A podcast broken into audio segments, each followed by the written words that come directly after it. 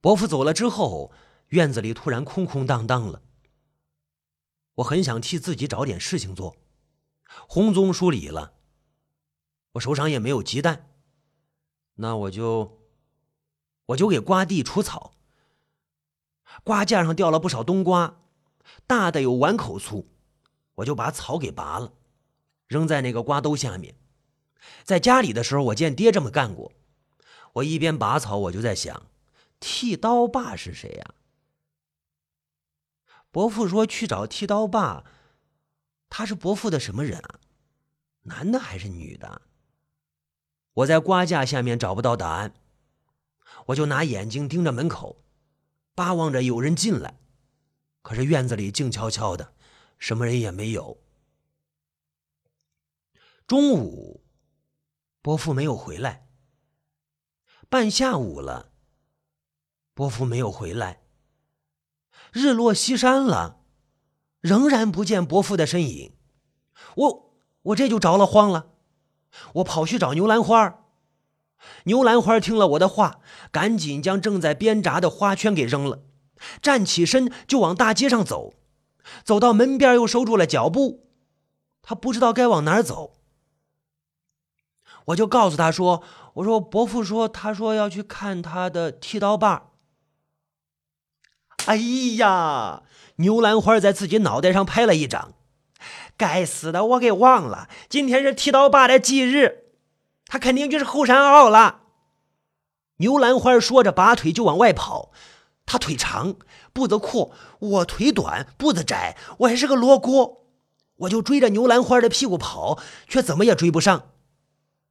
牛兰花跑得气喘吁吁，我是追得上气不接下气，毕竟他的年纪大了。脚步渐渐慢了下来，我和他的距离慢慢的缩短。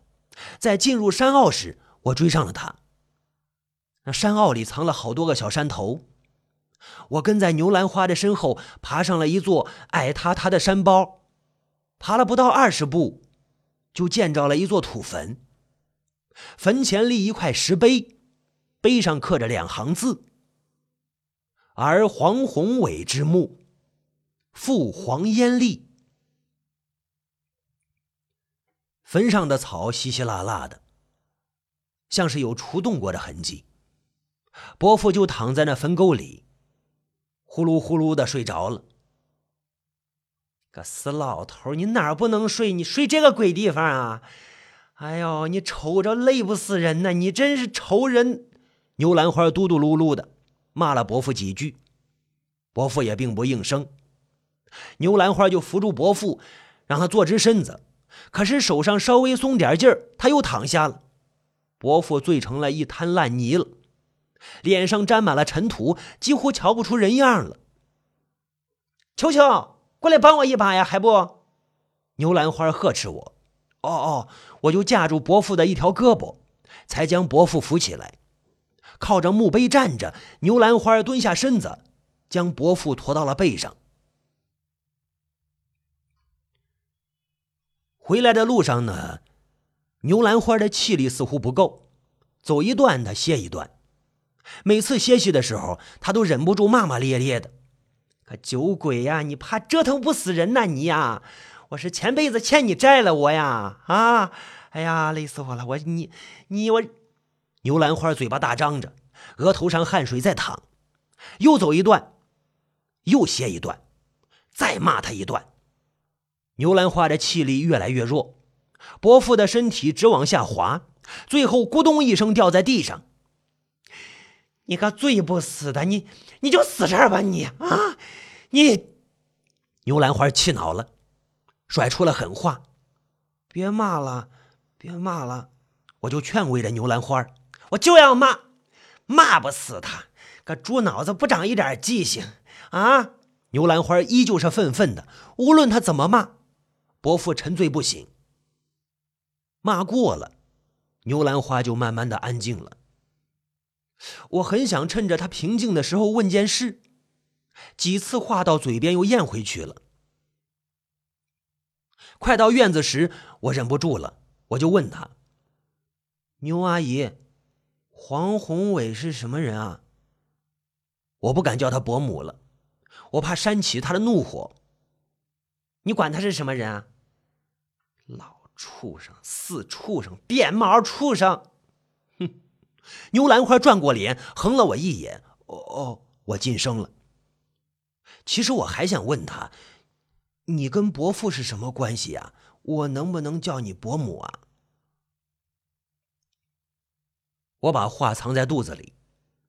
过几天呢，爹背了一袋米，提了一兜鸡蛋来看望我。就相同的问题，我在院子里问爹，爹瞪了我一眼，没有回答我。自己背上的心都操不了，管那么多闲事干什么？只管学习你手艺。听没？临走的时候，他把我拉到僻静的地方，狠狠的训了我一顿。末了，爹又叮嘱我：“球球。”你手脚勤快点嘴巴别乱说。不该你知道的事不要多嘴。你一个罗锅子，你问什么世事啊？啊，啥事都好打听。你好生讨你伯父喜欢。你伯父他没儿没女的，都一把年纪了，还能活几天？将来这院子就是你的，啊！爹的话里藏了阴险。我怀疑爹送我来学剃头是假，贪图伯父的院子才是真。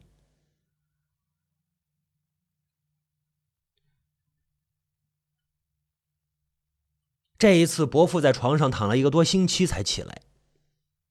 牛兰花请了医生，给他打了吊针，吃了药片，他的脸色才渐渐的明朗。牛兰花给他洗脸、洗衣服、做饭。买水果，秋秋，你是什么事儿也不懂啊？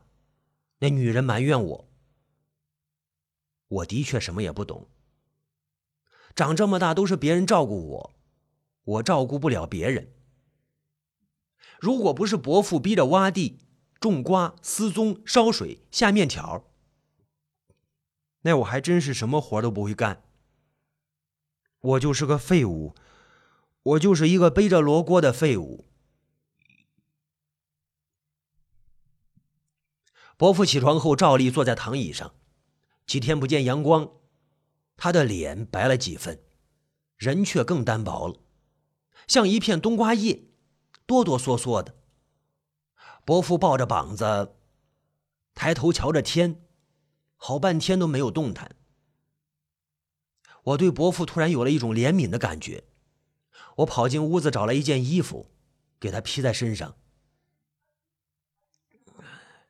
球球啊，这几天没有人来找我呀？啊？他拿衣服裹紧了身体，扭头问我：“没有啊，伯父。”我回答他：“当真没有？”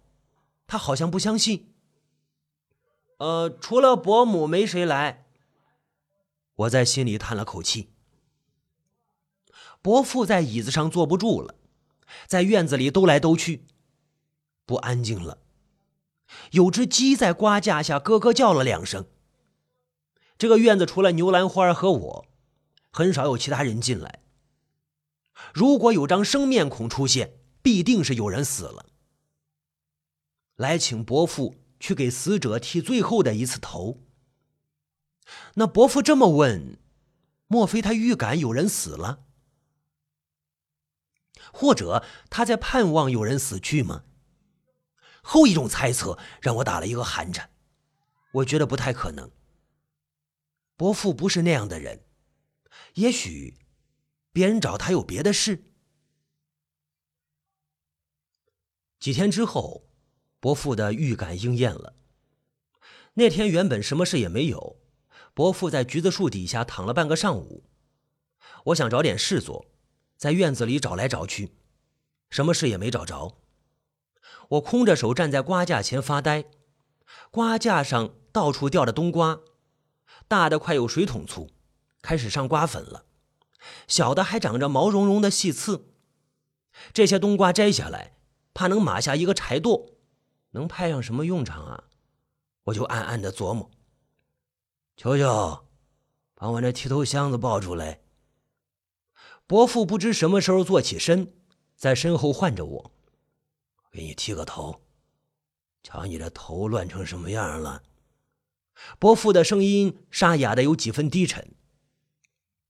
我将前屋椅子上的灰尘擦干净了，又将墙上的镜子擦出了明亮。伯父就给我罩上了围裙，端着推子给我剃头了。瞧瞧，对着镜子，伯父端了一下我的下巴，让我的脸抬起来。啊，他的脸就在我的上方，脸上有些灰暗，下巴下掉着几根胡须，咔嚓咔嚓。他推动推子，头发纷纷的往下落。他的手一松动，我的头立刻低了下来。你瞧瞧你，连个坐相都没有，就是个驼子。嗯，也不是你的过错，谁愿意生成一个驼子呀？只能怪老天爷不长眼睛。你抬起头对着镜子，看清楚我的手势，手要稳，推子要端平，用力要均匀。啊，哦，咔嚓咔嚓，头发就像影子一样飘落。酒鬼，酒鬼！伯父才替我剃了半个脑袋呢。牛兰花就慌慌张张的冲进了屋，嚷嚷着：“杏儿他娘去后山坳了！杏儿他娘去后山坳了！”伯父一听这个，比牛兰花还慌张，啪嗒一声将推子扔进了剃头箱子里，抽身就往屋外跑。等我脱下围裙，他们早已经不见人影了。我就跟着他们朝后山坳奔跑，可是比他们晚了一步。我还没进入后山坳，就听见有人在声嘶力竭的叫喊着，是个女人的声音，声音尖锐扎耳：“你个挨枪子的畜生，你魔鬼，你给我出来！你以为你躲在这儿就没事了啊？”你给我滚出来！你还我的信儿啊！多好的信儿啊！你个杀人不眨眼的屠夫啊啊啊啊！女人嘶喊着，还裹夹着嚎啕大哭。你们别跑我！我要扒了这个畜生的皮！我要抽了这个畜生的筋！我要吃他的肉！我要喝他的血！你是个老畜生！别望着我！滚开！你滚开！你滚开！我循着声音望去，几个人影在矮山包上扭结成一堆，分不清谁是谁。我爬上去，那场面狼藉不堪，土坟的一侧塌了，石头滚得到处都是，墓碑翻倒在地，一只女人凉鞋正砸在墓碑上，连坟上的草都被掀起来，草屑散落在泥土和石头之间。他们三个人似乎都累坏了。伯父蹲坐在泥地上，大口大口的吐着气，眼睛却死盯着两个女人。他们靠着坟边的土坎儿半站半坐。牛兰花双手箍着杏儿娘，杏儿娘的身体还在不停的抖动。这是我第一次见到杏儿娘，她蓬头垢面，全然没有女人的模样，一只脚赤着，手指上沾满了血迹，身体就像一把干枯的稻草。也许是因为激动。她的脸一块红一块黄，黄是沾上了泥巴，眼睛一片死灰，见不到光亮。我看着他时，他痴痴地盯着天空。他的视线低落时遇上我，他的瞳孔突然迸出了火光。你这个狡猾的畜生啊啊！原来你躲这儿呢！你躲这儿呢！你，我让你祸害我的杏儿！我掐死你！我掐死你！我掐死你！杏儿娘挣脱了牛兰花的束缚，跳过来掐住我脖子，啊啊啊！将我扑倒在地。我的罗锅撞在石碑上，骨头几乎都撞碎了。我掐死你个畜生！我掐死你！我掐死你！我掐死你！杏儿娘的脸扭曲着，眼珠子鼓得像牛卵子，我的喉管掐死了，我我我透不过气来。如果不是伯父和牛兰花扑上来，掰开了杏儿娘的双手，我肯定会被他给掐死。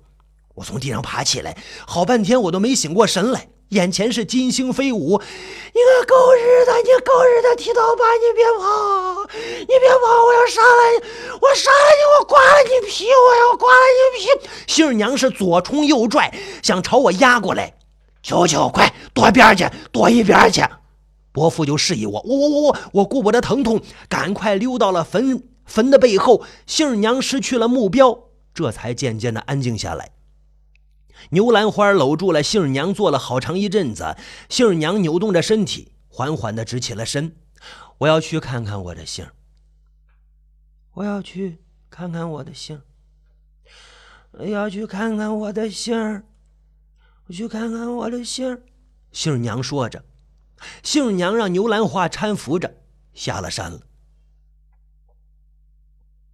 山包上静了下来，有风吹过。扬起了尘土。求求啊！伯父的声音有些哽咽。伯父，您怎么了？我问伯父。哦，眼睛进沙子了。伯父用手掩着眼睛。我帮您吹吹，伯父。我走了过去。不用吹了。球球啊，扛把铲子来。伯父揉着眼睛，吩咐我。我离开时，伯父开始往坟堆上搬石头。等我扛了铲子回来，坟边的石头已经砌好了。伯父接过铲子，在坟前挖了个坑，将墓碑重新竖起来。剃刀疤呀！把你吵醒了。伯父将崩塌下来的泥土一铲一铲的扬到了坟顶上，用铲子夯结实了。造孽啊！都是我的罪过。造孽啊！伯父拍着铲子，还一边唠叨着：“，改天要用水泥浆一遍，水泥浆一遍，杏儿娘就掀不动了。”嗯，对，水泥浆一遍，石头砌过了，坟堆上添了新土，整个成了一座新坟。球球啊，给你哥磕个头。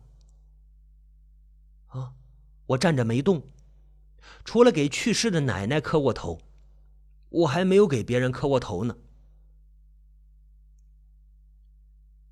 球球啊，来吧！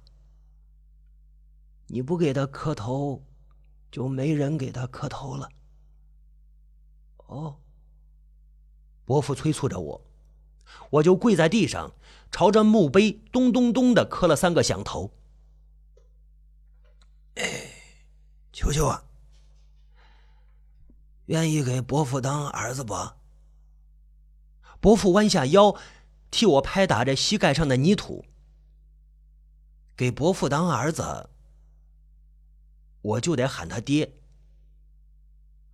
我已经有一个爹了，我不想有两个爹。